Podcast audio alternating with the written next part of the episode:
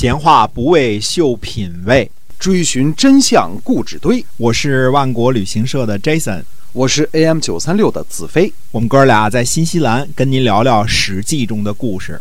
好，各位亲爱的听友们，欢迎回到《史记》中的故事。我们的节目呢是周一到周五每天都会更新，希望您能够持续的关注。是的，那我们上次讲了这个楚国讨伐宋国啊，那么接着回来看看晋国啊。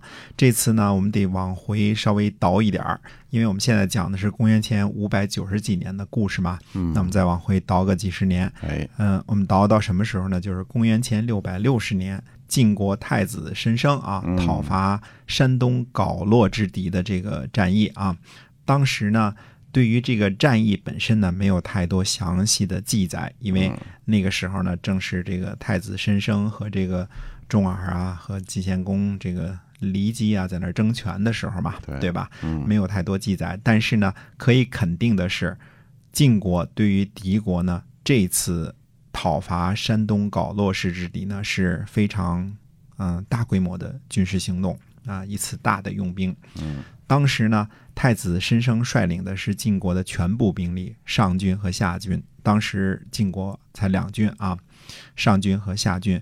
赤敌的部落呢，分布在太行山的西路，这是这边靠东边一点的啊。嗯，黄河南北，跨着黄河的南北，哦，然后呢，再到吕梁山脉上党盆地，非常大的，就等于说沿着这个晋国的南界啊，画了一个圈儿一样啊，是个十分强大的、强悍的民族。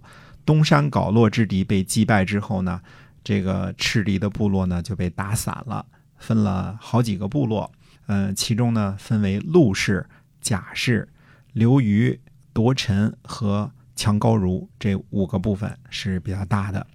其中这个陆氏就是三点水一个这个道路的路啊，陆氏呢，呃，是在几个部族当中最强大的。晋国的这个胡衍的儿子胡一郭啊，在晋国失势之后，就是跑去了陆氏。陆氏的执政大臣呢叫封叔。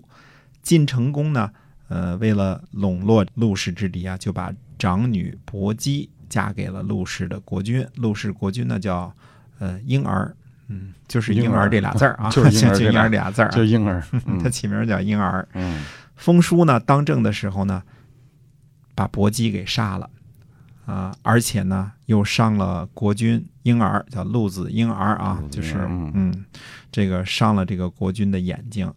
呃，到了晋景公的时候呢，他就想去讨伐陆氏，诸位大臣呢都不同意，说这个封叔啊有三项大本事，说不如等等，嗯、等到他后面接任的人没有了本事，咱们再去讨伐。啊，大臣呢，伯宗就不同意这个其他大臣的意见。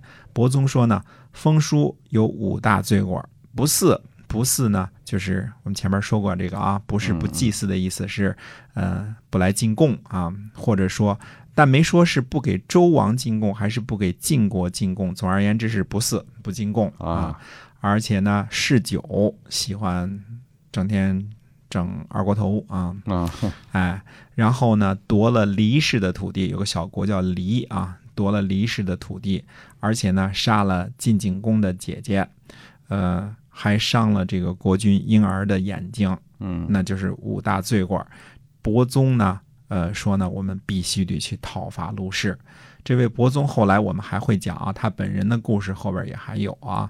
他有个有名的儿子叫伯州离，还有个更加有名的重孙叫伯嚭。嗯，伯嚭就是后世吴越争霸的时候那位有名的宰相啊，现在吴国当宰相，后来又去越国当宰相。哎这个伯嚭啊，公元前五百九十四年呢，荀林赋率兵征讨陆氏之敌。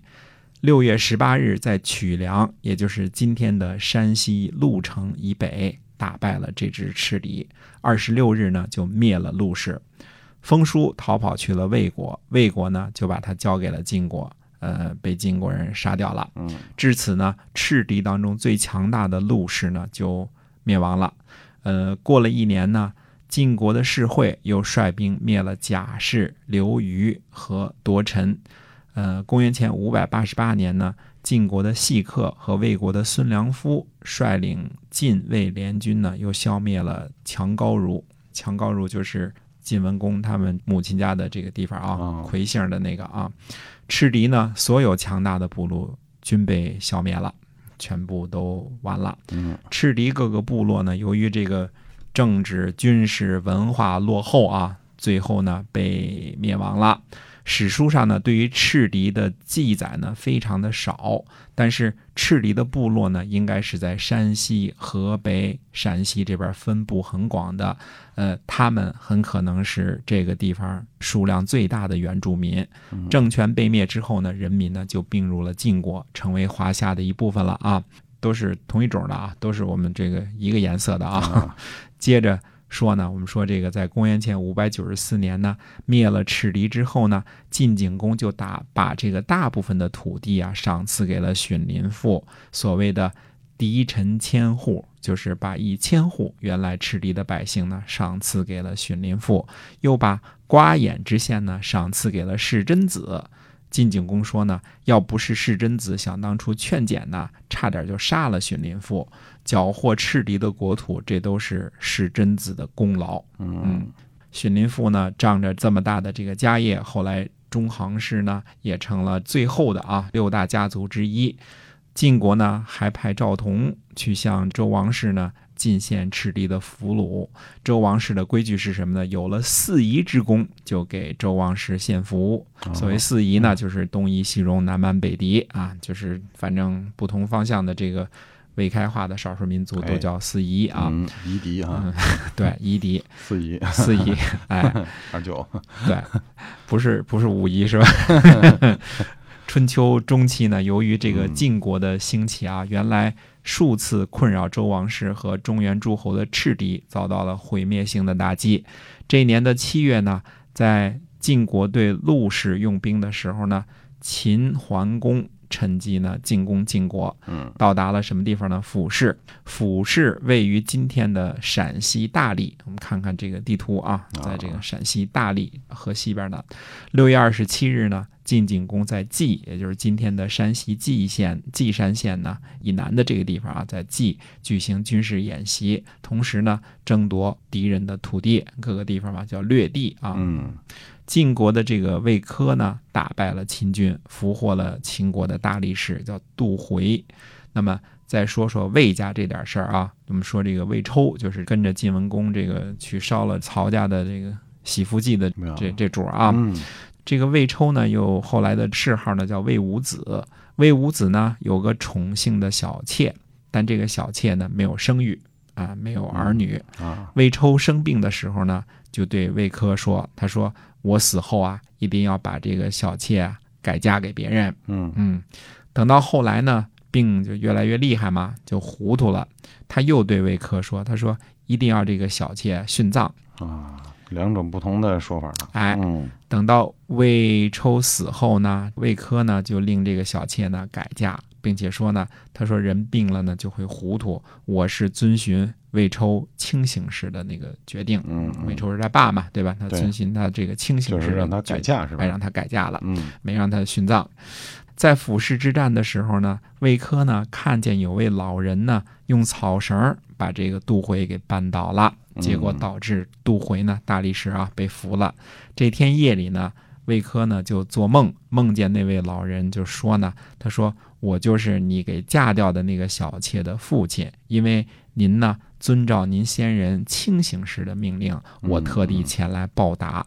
这就是成语啊“结草衔环”当中一半儿结草那部分的由来。哎，我们说结草以报啊，这就是结草这部分的由来。嗯同样是在公元前五百九十四年呢，那么说鲁国呢实行了一种叫做出税亩。出税亩呢是怎么回事儿？那么下回呢再跟大家念叨念叨。哎，出税母之路哈。嗯，是的，我们今天的史记中的故事呢，就先跟您聊到这儿。那么，如果您喜欢历史，喜欢听我们的节目啊，谢谢您关注。我们下期节目再会。再会。